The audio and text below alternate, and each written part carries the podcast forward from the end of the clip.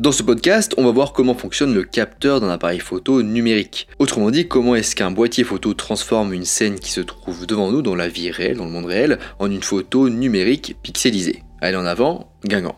Avant de commencer, je vous rappelle que sur mon site photomaniac.fr, vous pouvez accéder à un article beaucoup plus complet sur le même sujet. Et aussi sur mon site photomaniac.fr, vous pouvez accéder à une formation gratuite sur les bases de la photo. Donc n'hésitez pas à y aller et à vous inscrire si le sujet vous intéresse. Premier point, capteur d'appareil photo et lumière. Alors un appareil photo est composé de deux grandes parties, l'objectif d'un côté et le boîtier de l'autre.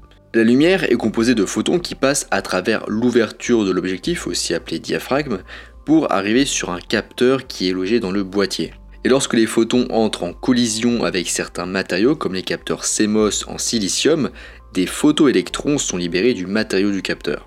Ce phénomène est connu sous le nom d'effet photoélectrique et une partie de ces photoélectrons, les électrons libres, va donner une information sur l'intensité lumineuse de la photo. Autrement dit, ça va indiquer si la lumière est plus ou moins claire, mais j'y reviendrai plus tard dans le podcast. Et cette lumière, elle passe aussi à travers un filtre de couleur, ce qui va donner une information sur la couleur de la lumière, mais là aussi c'est pareil, j'y reviendrai plus tard dans le podcast. Le temps de pause ou vitesse d'obturation définit la durée pendant laquelle ces informations lumineuses sont collectées par le capteur. Et l'ouverture joue aussi sur la quantité de lumière reçue par le capteur. On pourrait comparer ça à un robinet d'eau. Si on le laisse ouvert longtemps, ce qui reviendrait du coup au temps de pause, on fait sortir plus d'eau au total. Et si on ouvre plus le robinet, ce qu'on pourrait comparer à l'ouverture, eh bien là aussi on fait sortir plus d'eau.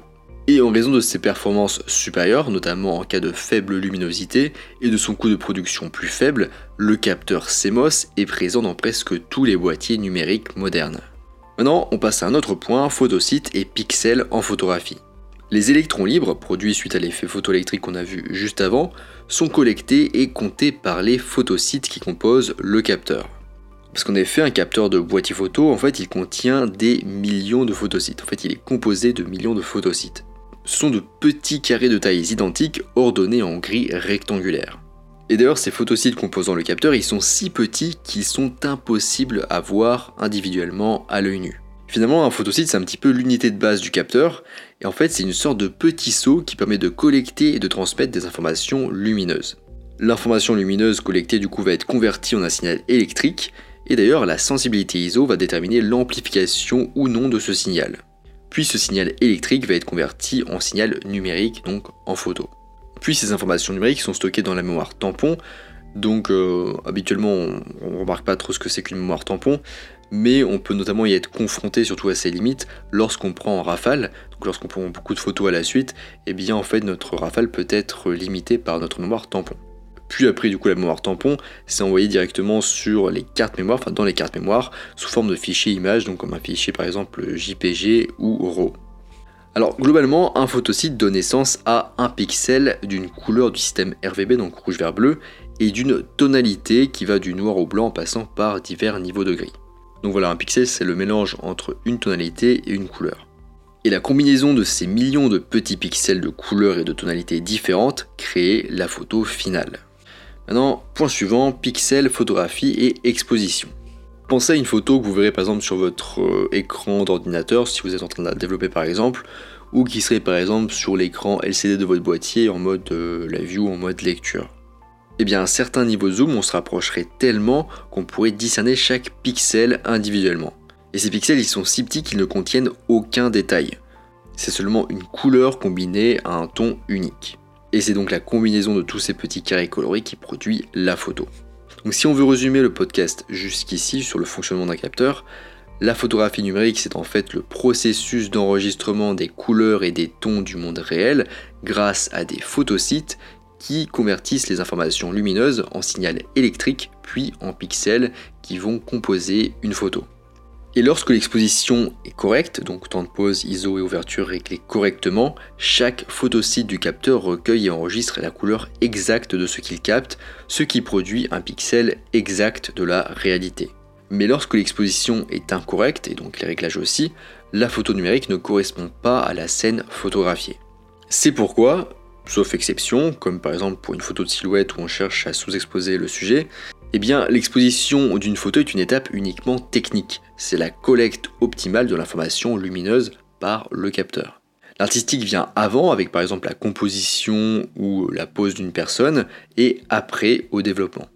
L'objectif du photographe est donc de sélectionner les réglages corrects de l'appareil photo pour exposer correctement et transmettre ces informations avec précision et exactitude afin de produire un fichier photo optimal pour le développement. Je dis souvent qu'en fait un fichier optimisé, c'est un fichier qui renferme beaucoup plus de potentiel euh, pour le développement et la créativité par la suite. Alors bien sûr, tout ce que je viens de dire sur l'optimisation d'un fichier, c'est valable que si vous faites des photos en RAW, donc en format brut, puis que vous faites du développement. Si vous faites du JPEG, bah, ce que je viens de dire, ça n'a pas trop d'intérêt, c'est pas très pertinent dans votre cas. Maintenant, autre point, boîtier, capteur et mégapixels. Les appareils photo sont souvent classés en fonction du nombre total de pixels que leurs capteurs produisent. On parle souvent de mégapixels notés MP, donc grand M, grand P. Par exemple, un capteur de 24 MP, ça signifie en gros un capteur de 24 millions de photosites. Et méga signifie 1 million, donc 1 mégapixel signifie 1 million de pixels, qui est égal du coup à environ 1 million de photosites. Par exemple, un Canon 70D avec 20,2 MP, donc mégapixels, donc 20 millions 200 000 pixels, produit à sa qualité maximale une photo de 5472 pixels de large par 4912 pixels de hauteur, ce qui donne au total, si on multiplie du coup la largeur par la hauteur, 19 961 856 pixels. Donc c'est pas égal à 20,2 MP, un mégapixel, du coup il y a quelques pixels en moins. Parce qu'en fait, comme je vous le disais, je vous dis tout le temps, euh, un pixel c'est environ un photosite. Et bien donc un photosite c'est pas vraiment égal à un pixel. On va dire que ça c'est la version simplifiée pour comprendre plus facilement comment fonctionne un capteur.